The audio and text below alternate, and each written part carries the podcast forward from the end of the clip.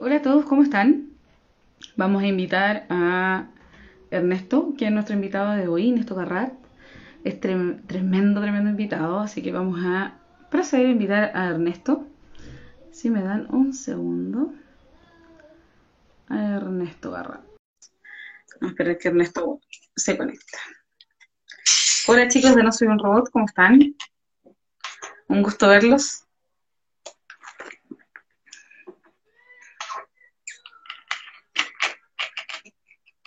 Hola, hola, hola. Vamos a esperar a Ernesto entonces que se conecte. Estamos esperando que pueda ya. Bueno, les voy a comentar mientras que un tremendo, tremendo invitado. Él es eh, novelista, tiene varias, varias novelas escritas y eh, bien, gracias chicos. Súper, súper bien. Aquí la segunda entrevista de la semana. Ustedes también tienen entrevista de la semana, súper agotadora. Em, tenemos a este invitado, él ha sido jurado en, en varias, en varios festivales de cine. Eh, no sé qué pasa con Ernesto. Voy a volver a... No sé qué pasa.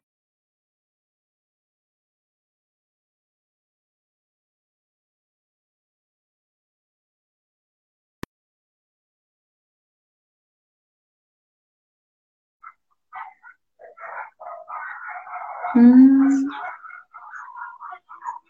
nos invitado otra vez Ernesto. Ernesto Barra. Vamos a invitarlo. Hola a todos. Vamos a saludar mientras la gente que se conecta el día de hoy con nosotros. Estamos esperando Ernesto. Al parecer no resultó. Ay, sí. Hola. Hola, perdona, eh, ¿cómo estáis? Andrea, ¿todo Bien. bien? Sí, bien. Estamos un poquito descoordinados con, con la invitación. no, es que tengo, tengo ETR, por eso. El desastre de todo, de todo en esta pandemia. Haber tenido ETR. Ahí no te das Sí, tengo cuenta cómo, cómo es. Así que te Sí. pido, tengo ETR, así que te pido disculpas y disculpa a los que están escuchándonos y viéndonos. No te preocupes. ¿Cómo está Ernesto?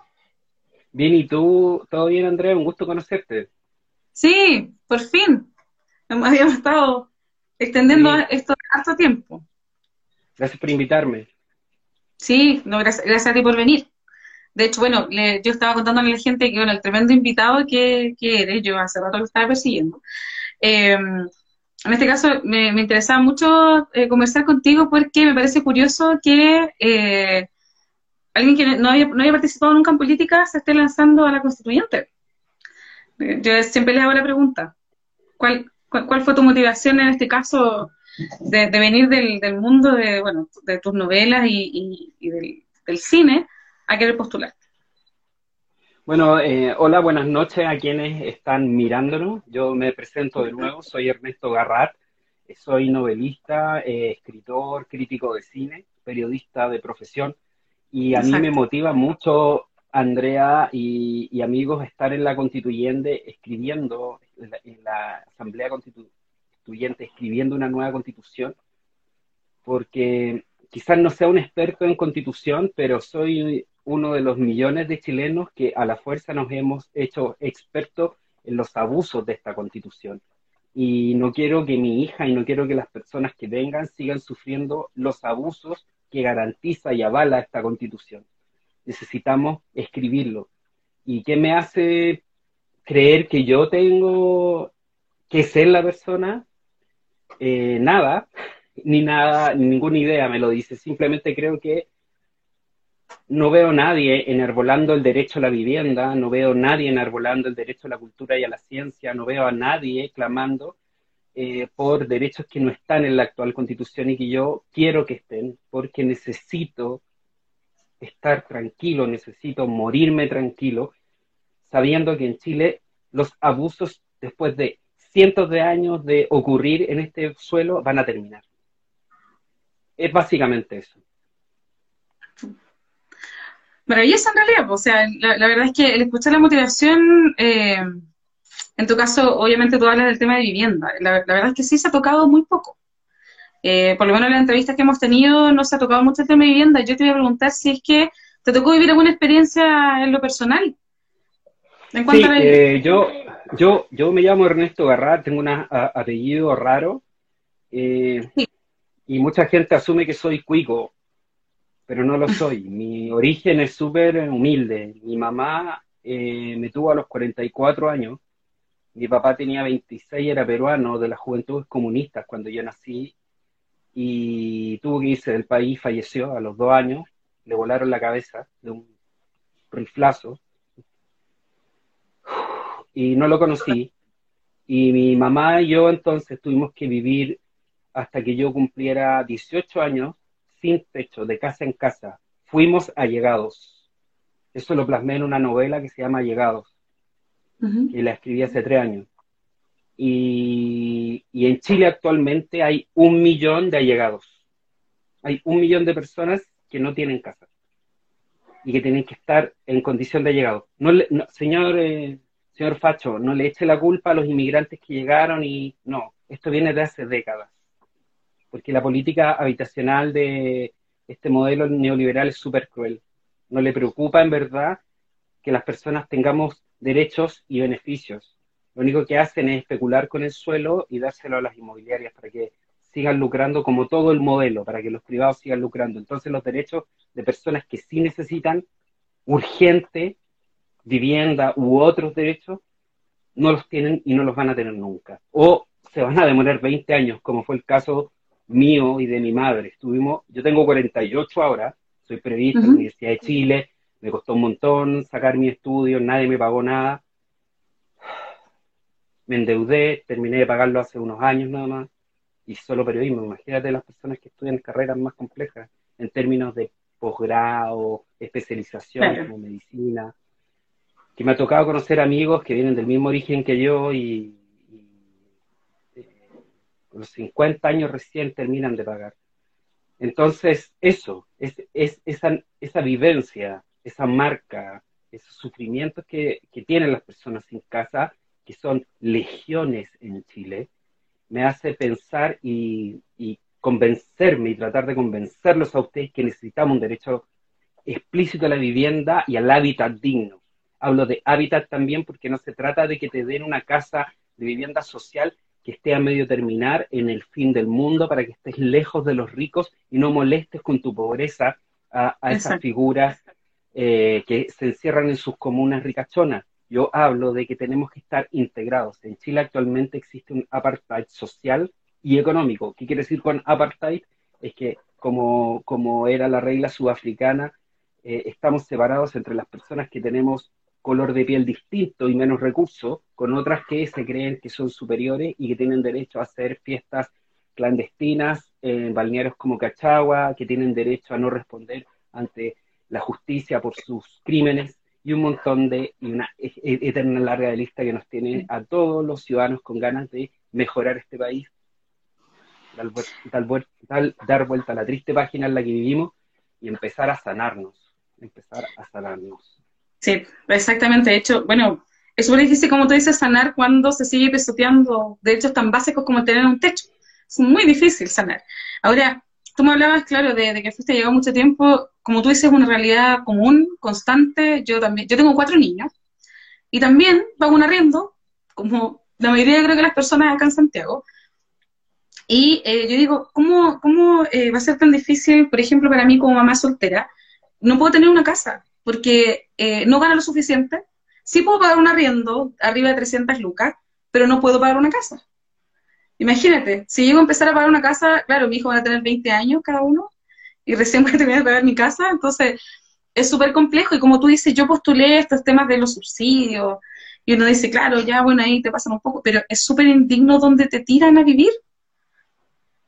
Porque claro, yo... Eh, Por favor, Sí, eh, claro, como te digo, yo intenté buscar porque eh, eh, obviamente uno quiere que sus hijos no tengan que pasar por lo que tú pasaste, que no vivan en barrios donde habían balaceras todos los días. Me, me pasó vivir también de muy chica y uno trata de buscar algo un poco más tranquilo, pero no te dan la posibilidad de que sea así tampoco. Claro, porque en el fondo lo que hay actualmente es un modelo donde el, principal beneficiado con todas estas especies de ayudas sociales son los privados. Los privados son los que son depositarios de nuestros dineros fiscales para que estos privados decidan cuál es la ayuda que deben darnos en el barrio donde, según su especulación inmobiliaria, pueden instalar viviendas sociales para que no les arruinen, según el punto de vista de ellos, el negocio de hacer viviendas eh, que, por las que pueden cobrar caro y hacer subir artificialmente el precio del suelo para así, en el fondo, mantener su negocio y hacer crecer esta burbuja inmobiliaria que nos tiene a todos eh, con la imposibilidad de adquirir una vivienda. Es, es, es, una locura, ¿no? Los precios son desorbitantes, son de costo europeo, con sueldos africanos. Entonces, eh, no podemos mantener este modelo de esta manera, con, con esta operación tan eh, basada en la avaricia y en, en un lucro desmedido, fuera de todo control. Y no es posible que tú, con cuatro hijas, eh, tratando de vivir dignamente, no puedas tener una garantía de tener un techo digno. No puede ser, no, bajo ningún punto, menos en este 2021. Exactamente. Sí, de hecho, yo siempre lo he comentado, es, cuando es exorbitante el precio, donde uno postula la casa más barata y te sale 30 millones, 40 millones. Para, para mí, por lo menos, es impensado, impensado. Porque yo, aparte de pagar un arriendo, aparte más de 300 mil pesos, no puedo ahorrar. Me es imposible. Es que, es que ese es el tema que tenemos que tratar de definir como sociedad. Estamos, estamos en un pacto social actual que no es un pacto social, es un pacto comercial, donde en verdad nos tienen, te parece atinado mi comentario, me lo puedes reprochar, estamos, yo siento, atrapados en una rueda de constante deuda, en una pulpería donde los dueños que se creen, los dueños que, que se asumen como dueños de Chile, nos dan fichas que mensual, anual, cada década estamos intercambiando por más deuda y más deuda. las tarjetas de las casas comerciales son las nuevas fichas de la pulpería desde donde nos tienen agarrados, son dueños nuestros, nos están sacando la sangre. No estoy diciendo que debamos ser un sistema tema completamente dependiente del Estado. No creo que esos sistemas funcionen y no han funcionado a menos que estemos en un totalitarismo absoluto. Pero lo que sí creo es que necesitamos un Estado solidario de perfil social porque estamos eh, básicamente abandonados.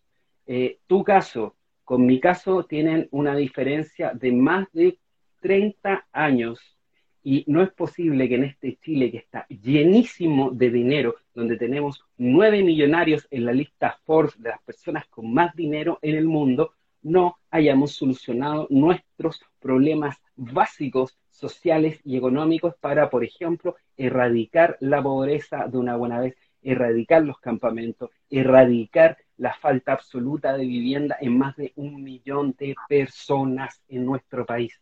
Creo que eso es vergonzoso y habla del fracaso absoluto en muchos de los principales fuentes de este modelo que en verdad nos tiene de rodillas, de rodillas y sin ninguna seguridad, sin ninguna protección. O sea, hablando de lo que acaba de ocurrir, del asesinato a sangre fría de un joven malabarista eh, en por, a vista, por oponerse a un control de identidad por parte de un carabinero exaltado que lo asesinó a vista y paciencia de todos, de cinco tiros y lo remató fría, y salvaje y criminalmente en el suelo, eh, ¿qué confianza tenemos en una institucionalidad que una y otra vez nos maltrata y abusa de nosotros? Y eh, en, el, en, el, sentido más primigenio, cuando nosotros salimos del hospital, que fue mi casa, mi caso, yo no tenía con mi madre dónde vivir. Es un Estado, una institucionalidad que desde su fundación, tras el golpe de Estado del dictador Augusto Pinochet, no ha sido capaz de generar reales bases de confianza con los ciudadanos. Es solo un intercambio de dinero, no hay un contrato social y eso es lo que tenemos que refundar de una manera pacificadora, de una manera lo más dialogante posible, para que podamos generar una paz social que actualmente está diluida en un Chile cuyos garantes de seguridad pública, de economía y, social no existen, eh, o, son muy ficticios y son muy endebles. Exactamente. Bueno, eh, como, como tú dices, es súper difícil tener una relación también democrática si se llegan a, llegan a ocurrir actos como el que ocurrió hace un par de horas, que como tú dices es, totalmente impactante cómo, cómo fue, porque fue a vista paciencia todo el mundo. Eh, con el nivel de, violencia que, que, se genera es súper complejo llegar a algo democrático, siendo que no hay responsabilidad política, no hay responsabilidad de la institución, no hay un cambio, no hay una radicalización, perdón, de lo que está sucediendo y de lo que ha pasado a través de todos estos años, porque no es un hecho aislado, es el hecho aislado número 8000. O sea, ya no... Exacto, exacto. Todos los casos de corrupción, todos los casos de delincuencia, todos los casos de violencia, de abuso, de violación de derechos humanos, eh, de las más de 2.000 denuncias, solamente hay un procesado uniformado. Eh, es terrible todo lo que pasó, por ejemplo, con el crimen de Camilo Catrillanca, justo el día en que iba a darse el veredicto, su familia y su hija son arrestados por, son, su hija es llevada esposada a un cuartel de la PDI en un operativo inventado e injustificado al, que costó inútilmente la vida de un funcionario de la PDI cuyos familiares se opusieron y criticaron el actuar de la policía eh, civil. Entonces, eh, creo que estamos, la sociedad organizada, pacífica, civilizada, civil, democrática como nosotros, estamos espantados, estamos inseguros, estamos agotados frente a un modelo y sus fuerzas de seguridad que nos tienen al borde de la angustia y eh, de un caos social. Creo que es muy importante de parte de nosotros, la sociedad civil y democrática, mantener la calma lo más que podamos, pese a lo angustiante de estos momentos, y eh, seguir con un proceso democrático que es ejemplar en el mundo y tratar de mantener los pies lo más en la tierra posible, la cabeza lo más fría y mirar al futuro, porque estas provocaciones estas clases de incentivos a la violencia no hay que tomarlas en cuenta. Es muy mm. difícil, es muy difícil, especialmente después de ver la brutalidad, la brutalidad y la criminalidad a vista y paciencia, una vez más, de las fuerzas policiales de este régimen. Sí, es, terrible. La verdad es que yo, igual me encontré con esa noticia antes que pues, la, la, entrevista y también que como, o sea, sumamente chequear porque uno no espera que eso suceda. Eh, ahora, yo te iba a consultar en cuanto al proceso que tú dices que es democrático. Sí, se nos viene un proceso democrático, al parecer único en el mundo, donde no ha sucedido así en, otro lugar. Pero eh, pregunta aquí Luis, dice, ¿siente que este proceso llevará un cambio profundo o es el principio de poder abrir la puerta para cambios profundos que pide la gente? Es una muy buena pregunta. Eh, creo que es un trabajo a mediano plazo. Eh, ahora lo que pasa eh, con Chile Vamos, por ejemplo, que permitió y le abrió la puerta a los nazis, creo que esto es súper peligroso. Em, creo que este proceso podría caer en una deslegitimación profunda si es que algún representante de ese sector llega a ser parte de la constituyente o llegan a tener un poder importante en, la constituyente. Necesitamos básicamente fuerzas progresistas y vinculadas a una centro izquierda y una izquierda marcada para evitar los abusos de un modelo neoliberal de derecha y extrema derecha que ha hecho lo que ha querido con nosotros. Como yo señalé, nos tienen de rodillas, nos han abusado, nos roban, nos saquean. Son, son tan geniales en su maldad que en vez de inventar algo como Facebook o inventar algo como Twitter o, o como tecnología de punta con el litio que tenemos, lo que inventaron fue un modelo económico en donde como somos un mercado chiquitito, de solo espero que 18 personas, porque tampoco lo sabemos después del mejor censo del mundo. Sí, no sabemos. Después del censo, claro, no sabemos todavía. Aún no sabemos. Pero somos, una, somos un mercado pequeño, pero estas personas en el poder, con su maldad infinita, inventaron un robo legal y nos cobran tres o dos veces por lo mismo y nos tienen ahogados. Entonces es tan difícil asumir que son tan profundos los cambios eh, que necesitamos para lograr un piso básico para que nuestra búsqueda de la felicidad sea real, donde yo, Ernesto Garrat, o tú, eh, Andrea, puedan, eh, podamos enfrentar juntos eh, y, realmente de una manera justa la carrera o la competencia que tenemos en el mundo profesional, por ejemplo, para adquirir bienes y lograr ciertos beneficios. Claro. A mí lo que me pasa, o sea, en este, en este modelo actual, yo, Ernesto Garrat, que estudié en la Universidad de Chile y que vengo de, una, de un mundo súper carente, no puedo competir contra eh, la hija de un subsecretario de Pinochet que estudió en la Católica, que al momento de eh, hacer su práctica profesional y, trabajar inmediatamente en un medio como el Mercurio, gana lo mismo que yo. A mí me costó 20 años eh, ganar trabajando en el mismo diario. un, nepotismo tremendo.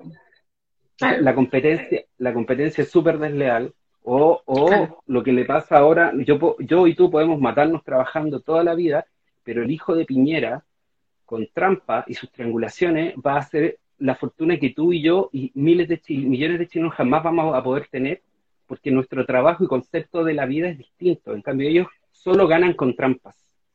Entonces, sacar esa, sacar, esa epistemia, sacar esa epistemia, esa manera de ver el mundo, esa tramposa manera de ver el mundo, es lo que tenemos que cambiar. Esos son los cambios. Eh, la constitución y la escritura de la constitución es lo más difícil, es el primer camino. Yo creo que es algo mediano plazo, tal vez una generación más pero necesitamos establecer estas bases ahora ya. Y es mi fe y mi convicción de que creo que lo vamos a poder lograr. Bueno, esa, esa la idea en, realidad, o sea, ojalá que haya un, cambio importante. Nosotros teníamos un entrevistado el día, ¿cuándo fue el día? Martes, creo que me entrevisté con Dauno, o ayer, ayer, perdón, mi cabeza, con Dauno. Con Dauno tuvimos una entrevista el día de ayer y él decía que no confiaba mucho en este proceso constituyente. Él decía que es bastante tramposo también que él decía que, que, gran, que Grandes Cambios en realidad como que se escribió previo a lo que va a suceder ahora. ¿Qué opinas tú de eso en, cuanto al acuerdo que se, firmó el año pasado? Creo que fue un acuerdo peligroso también, hecho con la pistola al, al pecho. Sabemos que ese momento de tensión máxima era o hacemos un acuerdo o podemos esperar, no sé, signo de interrogación un golpe de Estado, cierro ese signo de interrogación, ¿te acuerdas? A todos se nos pasó por la cabeza. Era eso. Sí. Era, era eso. Entonces creo que tenemos que jugar las cartas que tenemos en este momento democrático. Creo profundamente en la democracia y es lo que tenemos que hacer. Tenemos que ser responsables. Tampoco, a pesar de mi infinita eh, falta de fe en muchos partidos políticos, no puedo ser ingenuo y tengo que asumir que necesitamos de la organización política que podamos usar a nuestro favor como independientes para construir un nuevo pacto social. No puedo, esto no es como las películas en donde llega Luke Skywalker y son rebeldes y en tres momentos logran destruir el imperio más malvado de la galaxia.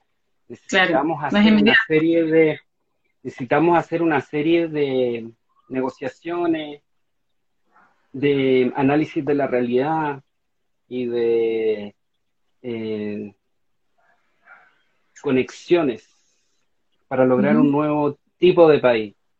Eh, no puede, el país que teníamos ya no puede seguir funcionando, pero necesitamos de alguna manera usar a nuestro favor la institucionalidad que tenemos. No, la idea de que hay que cambiarlo todo radicalmente es maravillosa desde un punto de vista novelesco, algo que me encanta, pero tenemos que tener muchísimo asidero en la realidad y tenemos que hacer esta transición de la manera más pacífica, racional y radical posible.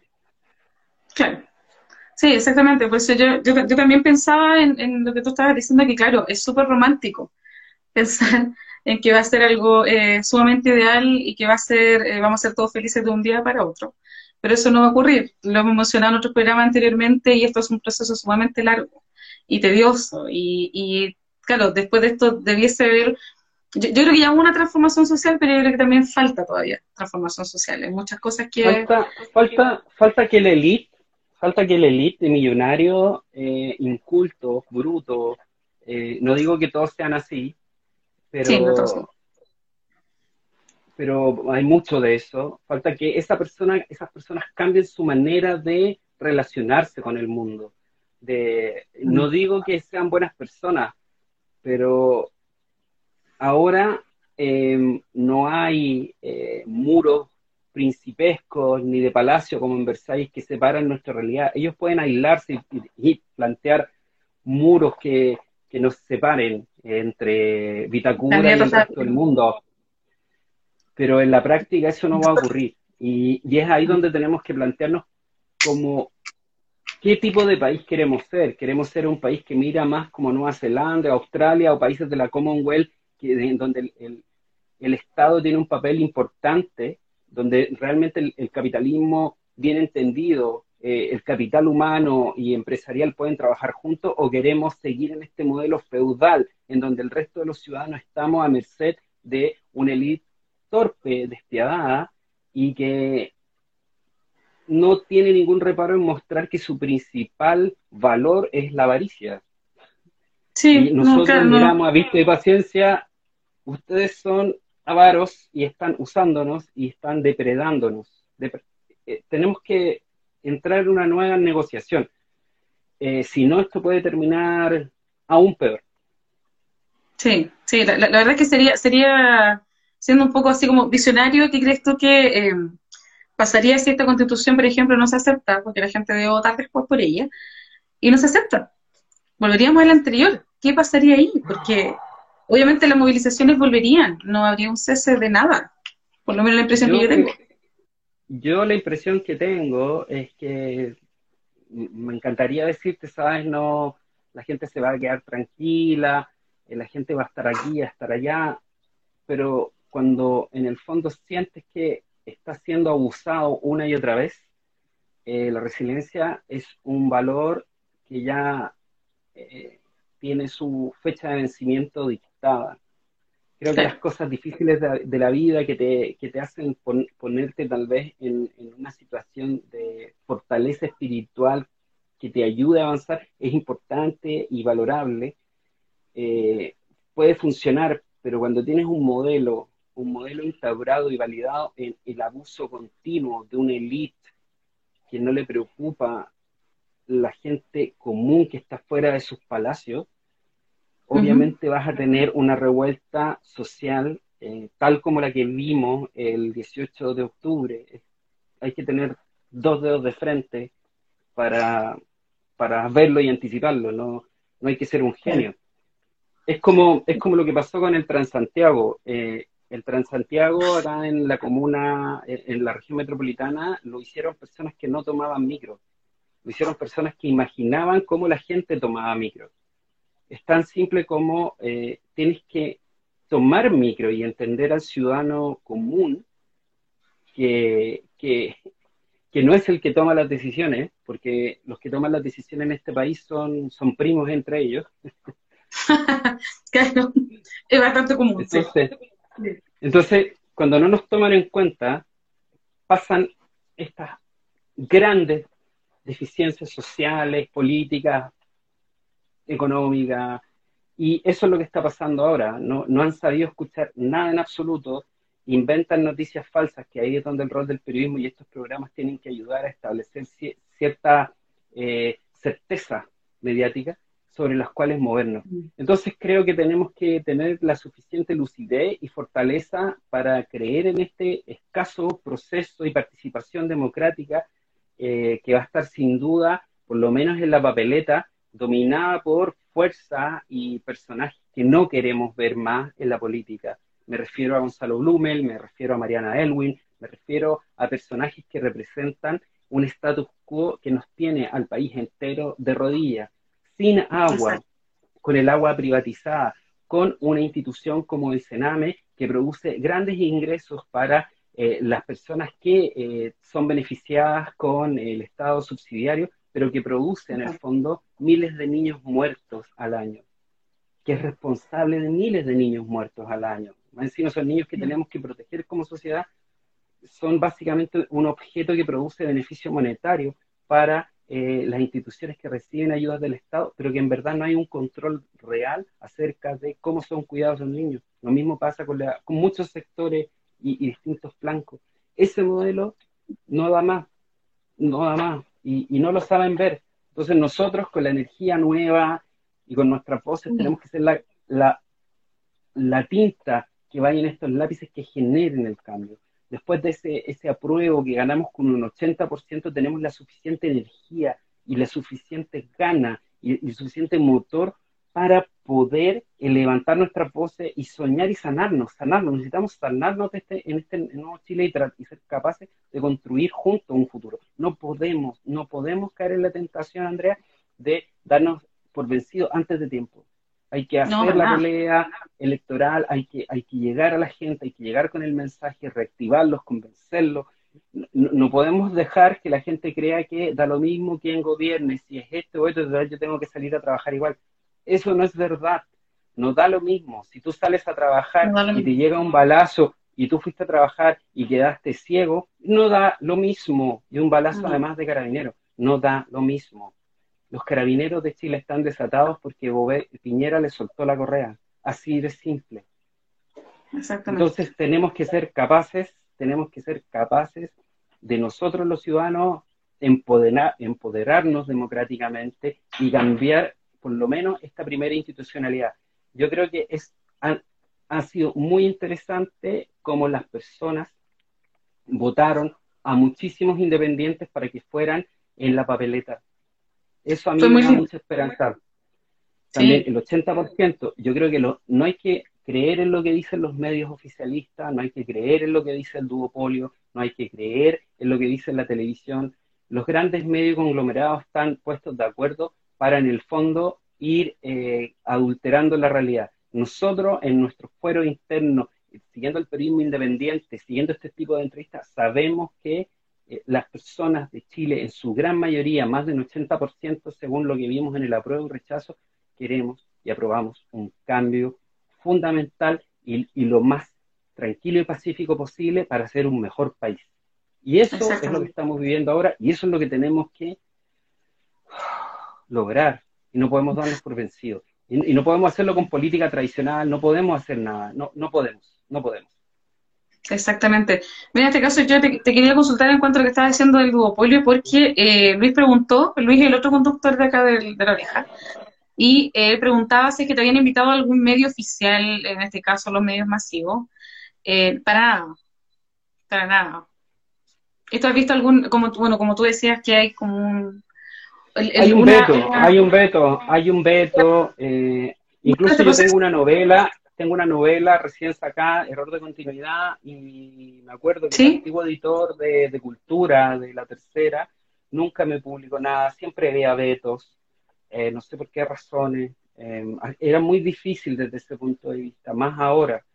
Eh, entonces siento que hay un hay, una dificultad para los para los especialmente candidatos independientes que tenemos una visión más de izquierda eh, salir y ser entrevistado y ser consultado sobre lo que eh, pensamos que debería ir en una nueva constitución. Eh, si tú ves y analizas EMOL o analizas la tercera, tanto impreso como digital, y los medios más tradicionales, los canales, por ejemplo, siempre hablan los mismos, los mismos voceros del status quo. siempre hablan las personas que protegen el modelo de las AFP, el modelo de las ISAPRE, que en el fondo es privatizar las pensiones, el sector privado de la salud. En el fondo hablan las personas que eh, quieren mantener un modelo que nos hace como país ser una nación fracasada. Entonces, por supuesto, eh, vocerías o ideas como las nuestras de la centro izquierda y la izquierda más de izquierda eh, no, no, han tenido tal vez la suficiente presencia.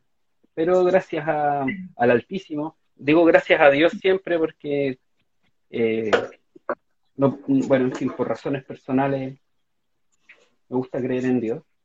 Eh, gracias a Dios creo que eh, creo que podemos podemos confiar en que las cosas van a ir mejor y, con programas como este, donde nos dan más visibilidad a los independientes. Eso para mí es muy esencial. Aquí Rita dice CNN tiene programa de debate constituyente. Entonces, Rita, ayúdame y consigue, y consigue, porque a mí, fuera de los programas independientes como los de ustedes, no estoy considerado. No sé, ¿será que tengo demasiadas figuritas de Star Wars? Quizás soy muy nerd para ellos. yo, no he visto todo esto lo que dice Rita, no lo he visto. No he visto el programa, yo nunca me he sentado en el programa de, CNN, porque la verdad es que no veo televisión regular. Eso es súper sincera. Me informo por los medios, de piensa yo la verdad es que me informo por otro lado y no, no, no veo canales muy regulares. Pero voy a buscar la entrevista y dice Rita, dice, te, mandaré los datos, dice.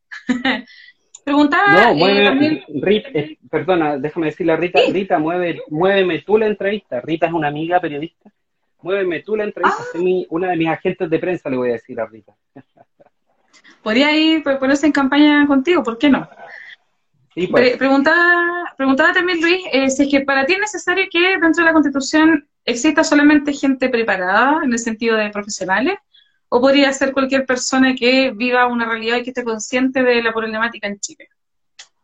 Eh, voy a tomar un ejemplo. Jaime Guzmán era una persona súper preparada, pero él fue la mente maestra que creó toda esta estructura malvada.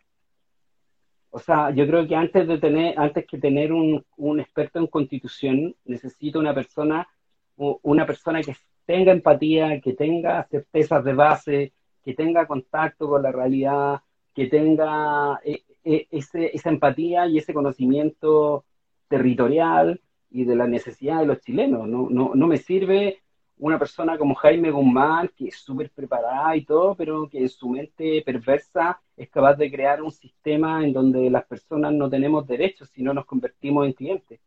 Eso no es lo que queremos los chilenos.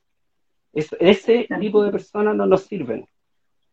No, nos sirven personas, por ejemplo, a mí me sirven personas que conozcan el territorio, que hayan vivido, por ejemplo, el tema del allegamiento, que entiendan y que tengan empatía y que busquen la justicia social, que busquen la felicidad de sus compatriotas. No, no me sirve a mí una persona que además está haciendo cálculos mezquinos para eh, buscar su propio beneficio o el de su familia en un negociado, por ejemplo.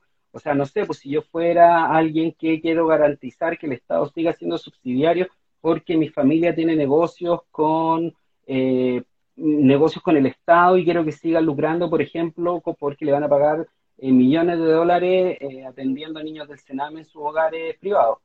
No me sirven esas personas. No me sirven tampoco personas como el ministro Walker que tiene intereses creados en el agua y quiere mantener ese régimen de agua porque a él lo beneficia con millones de dólares al año eh, para mantener su negocio. Eh, en, desmedro de una población que vive la peor sequía eh, de la historia de Chile y que eh, quiere que el agua vuelva a ser pública. No me sirve tampoco un Ponce Lerú que tiene el negocio del litio concentrado y con, ese dinero ha hecho lo que ha querido con la clase política, la ha, corrompido, la ha ensuciado, la ha hecho caer en cohecho. Y no me sirve un, un tipo como Ponce Lerú, la constituyente, que lo único que ha demostrado a lo largo de su carrera es que el dinero eh, lo mueve no para el bien social, sino para enriquecerse eh, eh lícita, eh, legalmente, pero ilícitamente. Entonces, creo que necesitamos, creo que necesitamos gente que no tenga como estrategia o versallesca o o segundas intenciones. Necesitamos gente que busque claramente el beneficio para todos, para este país. Necesitamos gente que quiera sanar a Chile, no gente que quiera seguir enfermándonos. Exactamente. Bueno, y yo la verdad es que voy, voy a hacer su crítica, pero yo creo que eso va para ambos sectores. Yo creo que también hay que, hay que eh, entender de que también, como tú dices, hay gente que quiere sanar y quiere sanar totalmente. Y porque eh, vienen nuevas generaciones que eh, no traen odiosidad con el otro, más que nada traen más empatía con el otro. Tal vez, por lo menos yo veo a las generaciones que vienen con, que son mi hijo y yo los veo que no, o sea, no, hay, hay una generación totalmente distinta, que acepta al otro como es y lo respeta tal como es. Entonces, hay que, hay que un poco... Pero, pero, eh, yo siento que, ah, claro, hay que pensar en esas generaciones, pero también pensar que esa generación, que son generaciones súper inteligentes, nativos digitales, esa generación apenas puedan se van a ir de Chile a buscar un mejor horizonte en países que sí respeten sus derechos, donde no hayan eh, policías que maten a un malabarista en la calle porque no quiso someterse a un control de identidad, donde no existan carabineros que te vuelen los ojos porque estás en una protesta, donde no haya el abuso de corporaciones constantes y de políticos corruptos hacia la ciudadanía, eh, donde no haya corrupción. Entonces, en las nuevas generaciones yo creo que vienen bastante bien, pero si no les ofrecemos un ambiente amigable con esos ideales, si no le eh, ofrecemos un hábitat y un país sano, se van a ir. Se van a ir y no vamos, necesitamos, nosotros ahora necesitamos, necesitamos un insumo de gente proba, de gente valiosa, de gente que quiera hacer un aporte para este país, de que quiera en el fondo eh, eh, ayudar a que Chile deje de ser un país con gente abandonada a su suerte, eh, donde tengamos, donde tienen que estar constantemente o robando o ocupando la tarjeta del retail para sobreendeudarse y poder comprar mercadería, donde, donde tenemos que soportar los comentarios de un columnista como Cristian Barkin que critica la, la gordura de la gente, cuando él tiene el dinero suficiente, le pagan columnas valiosísimas, o sea, columnas carísimas escribiendo esas estupideces para poder comer sano.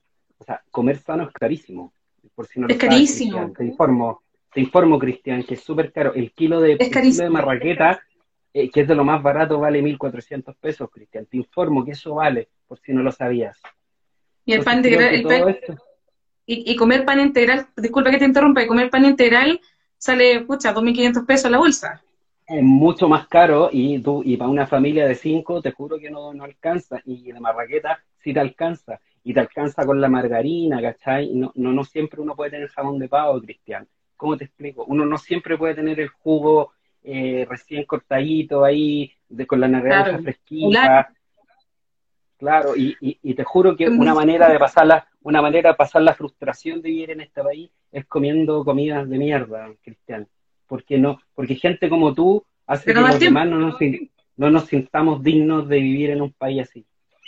Nos sentimos excluidos constantemente por esos comentarios gordofóbicos, eh, con esos comentarios clasistas. O sea, si a Cristian le molesta ver a la gente pobre, gorda en la playa, a mí, que soy medio gordo y estoy en la playa, me molesta ver a, las personas como Cristian en su flacura y en su estilizada manera y elegante manera de ser, que viven mirándonos a nosotros con desdén y, con, y con distancia, como si fuéramos un, ganado que ellos administran. Eso hay que erradicarlo lo más posible. De, hecho, tú, tú hablas del tema de, eh, dije, bueno, de este tema de comer sano. Yo te había dicho que tengo muchos niños y me tocó también en el colegio ese, ese tema, donde te decían, es que tienes que mandarle colaciones sanas al niño, que no sé qué. Me tocó en de apoderado que le dije, es que comer sano es muy caro y nosotros somos seis personas en esta casa. ¿Cómo, ¿Cómo hago para alimentar donde todo quede satisfecho en la, en la rapidez del día, donde uno trabaja, después llegas a tu casa, te dedicas a hacer cosas, después ya estás muerto y querés dormir, y el otro día te levantas rápido a tu pega y te comí un completo por ahí porque no te dio para hacer almuerzo. Entonces, insisto, hay, hay una inmediatez donde la calidad tampoco y donde, donde en el fondo, eh, donde no hay, no hay recursos tampoco, no hay plata. Estos, estos tipos no entienden, creen que es como cuando, es como cuando uno le decía a Mañalich, Mañalich eh, hay hacinamiento, ¿cachai? Que la, enfermedad se transmite porque hay hacinamiento, hay personas en Chile que no solamente los, los inmigrantes, mi papá era inmigrante por lo demás, no solamente los inmigrantes, sino hay chilenos que viven con más chilenos en un espacio mínimo de 50 metros o 40 metros, 20 metros cuadrados. Porque no da más, porque no hay plata para más. Y esta gente ah, dice, oh, recién conozco el hacinamiento. son una vergüenza. Hay que sacar a estas personas ya.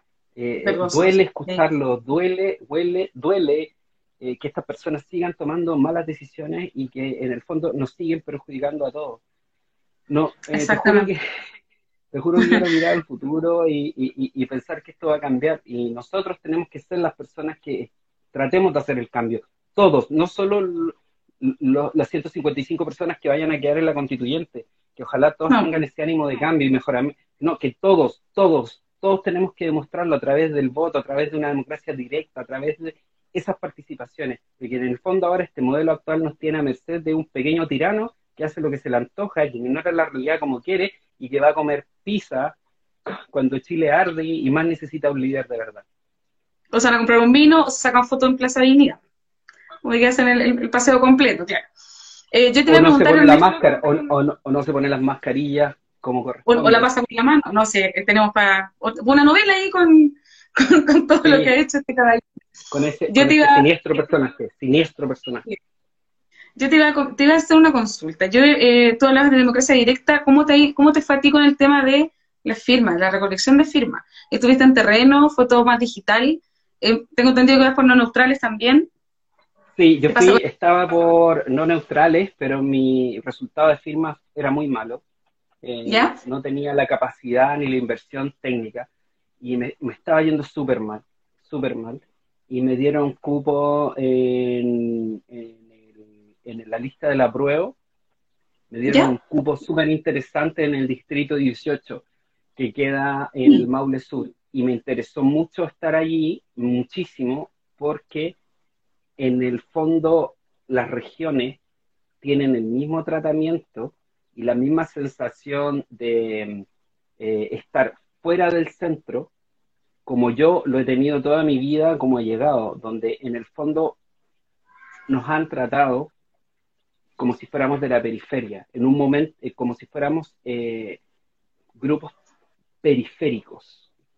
Y me interesó muchísimo el trabajo de, estar en Maule Sur, analizar, escuchar las propuestas y tratar de eh, recoger esas necesidades en una constituyente. Además que somos con mi dupla, Daniela Ortega, Dana Ortega, personas que comulgamos básicamente con lo mismo. Es donde, por ejemplo, necesitamos necesitamos un Estado basado no en, la economía extractiva que nos tiene actualmente aniquilados también ecológicamente. Toda esta pandemia tiene mucho que ver con eso, con que la naturaleza de alguna manera está respondiendo a la constante contaminación y abuso que hacemos de ella.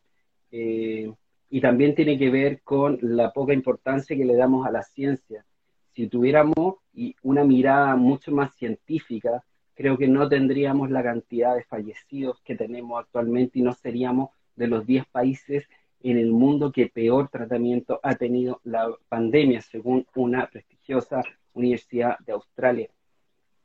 Entonces siento que eh, esa, mirada y esa, y esa manera de abordar eh, esta eh, batalla, este desafío electoral junto a mi dupla, Daniela Ortega, nos ha hecho generar una buena alianza en esta lista de la prueba, en estos cupos que en el fondo eh, nos fueron eh, entregados por, por una alianza que cree en los independientes y que básicamente cree en gente como nosotros. Y eso a mí me tiene muy tranquilo y muy entusiasmado. No quiero decir feliz porque que no sé si puedo estar feliz eh, en este momento de incertidumbre, donde no sabemos si vamos a, lograr que los mensajes que necesita la ciudadanía van a poder llegar a un, a un resultado final. Estoy incierto, pero por lo menos tener la oportunidad sí me tiene muy entusiasmado. No, igual, eh, obviamente es maravilloso que den esos espacios, ¿cierto? Habría, había que unir fuerzas, creo yo. Hubieron varios que quedaron en, en, la cola y tenían ideas maravillosas hay muchas ideas maravillosas, hay muchas ideas de, yo lamento mucho, por ejemplo, que la candidata o, posible candidata Alejandra Sepúlveda de no neutrales no pudo quedar porque el CERVEL no le permitió, encontró que no había un, tecnicismo para que su candidatura quedara. Eh, siento que hay, mucha, hay muchos independientes que quedaron fuera de este, de este juego, pero yo estoy seguro que la ciudadanía y la idea de este proceso eleccionario es que podamos informarlo. Estoy seguro que la ciudadanía se va a quedar eh, con las ideas de los independientes, de las personas que tenemos independencia. Que vayamos en un cupo partidista, yo lo agradezco porque creo que la institucionalidad de los partidos, los partidos con mente abierta y flexible para los cambios que se vienen son necesarios y fundamentales, porque con ellos vamos a tener que negociar, con ellos vamos a tener que armar esta nueva relación entre el poder y la ciudadanía pero eh, no, no así, no quiero seguir viendo figuras que nos han hecho un daño terrible, que nos han dañado nacional, eh, emocional, eh, social, económicamente durante todas estas décadas. Ellos, ellos ya nos hicieron daño. Ellos ya fueron el cáncer que nos, que nos que ahora. ahora necesitamos sanar. Yo te digo, necesitamos sanarnos, necesitamos estar en un nuevo pie para construir algo bueno para las futuras generaciones y para lo que queda para gente como yo, que soy mayor que tú. ni, ni tanto mayor igual, yo, yo también soy, tengo, tengo mis años, no, no soy tan joven. eh, te iba también con... Mujer. No, ya no, ya, si ya arriba de los 30 ya uno como que, mm, ya, ya, ya, no es lo mismo, nunca más lo mismo. Ojalá yo, ojalá yo tuviera 30. Yo te, te iba a consultar también por eh, temas como sumamente específicos, te quiero responder que me digas sí o no, y un pequeño por qué. Eh, ¿Estado presidencialista o semipresidencialista o parlamentario? Eh, estoy por un estado parlamentario, entre semipresidencialista y parlamentario, dependiendo. Pero tampoco quiero darle tanto poder al Parlamento porque ha demostrado altos índices de corrupción también. O sea, no quiero a un parlamentario como Flor Motúa, ¿me entendí? Sí, bueno, eso, eso la verdad es que fue bastante fuerte, sobre todo en este caso para mí, que eh, estamos bien, bastante, estaba bastante ligado al humanismo y eso me chocó bastante. Eh, fue, fue sumamente chocante. Yo nosotros nos quedamos así, ¿qué, qué pasó aquí? Em, te quería preguntar sobre eh, la eutanasia. ¿Qué crees tú, sí o no? Sí. pues hay que legalizar sobre la muerte asistida. Bueno, ¿y eso? ¿Aborto legal? Hay que legalizar el término del embarazo, es un derecho. Perfecto. Eso ocurre, o sea, que, no legalicemos sobre el aborto no significa que no ocurra. No, ocurre mucho. Tenemos que legalizarlo. Esas operaciones de apendicitis me dicen acá, me soplan, no sé qué será eso. Uh, bueno, saludo también para quien comentó, porque eh, al, al, parecer son y son millonarias. Sí. Em, adopción homoparental, Ernesto. Por supuesto. Dos personas que se quieren eh, son una familia. O sea, no me importa ni el sexo ni la raza, aunque no existe la raza, no existen las razas, en términos científicos lo dije mal, no, existen las razas. No te preguntes, se entiende, personas claro. que vienen de distintas personas. Pero no me importa eso, que dos personas que se amen, eh, mayores de edad, ni un problema. Y la última pregunta, Ernesto, ¿te vas a vacunar? Obvio que me voy a vacunar. Muy Obvio bien. Que sí, creo la, creo en la ciencia por sobre todas las cosas. Obvio que hay que vacunarse. Obvio que hay que Yo me vacuno. Muy, muy, bien, aquí también somos, somos dos, igual me vacuno. Eh, lo que pasa es que te pregunto porque nosotros hicimos una encuesta y habían personas que decían que no. Yo intenté que nos contestaran por qué no y nunca, nunca contestaron por qué no, pero habían varias. Eso, eso tiene que ver porque nuestro, nuestra educación es tan mala, nuestra educación es tan mala que la gente eh, cree superchería y brujería. Estamos en el 2021 y, y tenemos que enfatizar en el país que estemos construyendo de aquí a las próximas décadas que una de las energías y uno de los ejes vitales para mejorar nuestra vida es la ciencia, la cultura y la ciencia. Y eso tenemos que entenderlo, sí o no, o si no, nos vamos a seguir yendo a la vez. Exactamente. Aquí dice Pelado, eh, Pelado Ávila, apendicitis en Tacna, dice. Pelado Ávila. Y Oscar Oye, Godoy, Pelado, un saludo para Oscar. ¿Mm? Oscar, ¿cómo estás? Eh, espera, me quiero decirle a... Eh, Pe Pelado, sí. lee la novela, eso. Le mandé la novela para que la leyera. Ah, mar maravilloso. Dice Oscar, total ya nos vacunaron más de 30 años. Claro, una, una, vacuna 40, más. 40, compadre. 40. 40 yo, llevo, yo llevo vacunado 48 años. Claro. Pero en fin. Eh, bueno, yo, Ernesto, te quiero dar estos últimos minutos a ti. Eh, quedan dos minutos, no se nos va a cortar el programa. Te quiero eh, dar, obviamente, un minuto para que tú expongas lo que quieres decir. Eh, es libre este minuto para ti y comentarte también que este capítulo queda en nuestro perfil. Para si tú lo quieres descargar, no hay ningún problema, lo puedes volver a ver. Y bueno, obviamente te doy tu tiempo. No, te quiero agradecer por invitarme y les quiero agradecer que, que, sí. que me hayan escuchado. Eh, lamento si suena un poco intenso, pero te juro que estoy mucho más optimista respecto a lo que podemos hacer. Y lo que quiero decir es que, es que votemos por las fuerzas independientes que están por cambiar en un punto de vista progresista el país. No voten, no voten por constituyentes que pertenecen a los mismos rostros y poderes e intereses de siempre. voten por constituyentes independientes. No me importa si van dentro de un partido político como yo, que tengo completa independencia de lo que vaya en un partido político, agradezco el cupo, pero no voten por Gonzalo Blumel, no voten por Mariana Elwin, no voten por esas personas, por Walker, no, no voten con personas que tienen intereses creados y personales y que no tienen mayor eh, asidero en las necesidades reales de la gente. Voten por independientes. Voten, voten por nosotros los realmente independientes. Personas que no tenemos compromisos, que no tenemos eh, directrices ni de partidos políticos ni de intereses empresariales. Yo por lo menos, a mí, Ernesto Garrat, eh, periodista, escritor, crítico de cine, una persona vinculada al humanismo y, y las artes, que voy por el distrito 18, el Maule Sur, a mí lo que me mueve es la justicia social. A mí me, mueve que las personas dejen de tener necesidades súper básicas en su vida y que nadie haga nada por ellos. Yo mismo sufrí eso 20 años de mi vida. Yo no estoy vivo de milagro. Estoy vivo de milagro. A mí no me, no, no me tendieron la mano como debían haberme ayudado, ni a mi mamá que se murió se murió por culpa de un modelo cruel e inhumano. Mi mamá debería estar viva. No quiero que eso siga pasando. Mi hija tiene necesidades educativas especiales. Mi hija necesita un mejor país.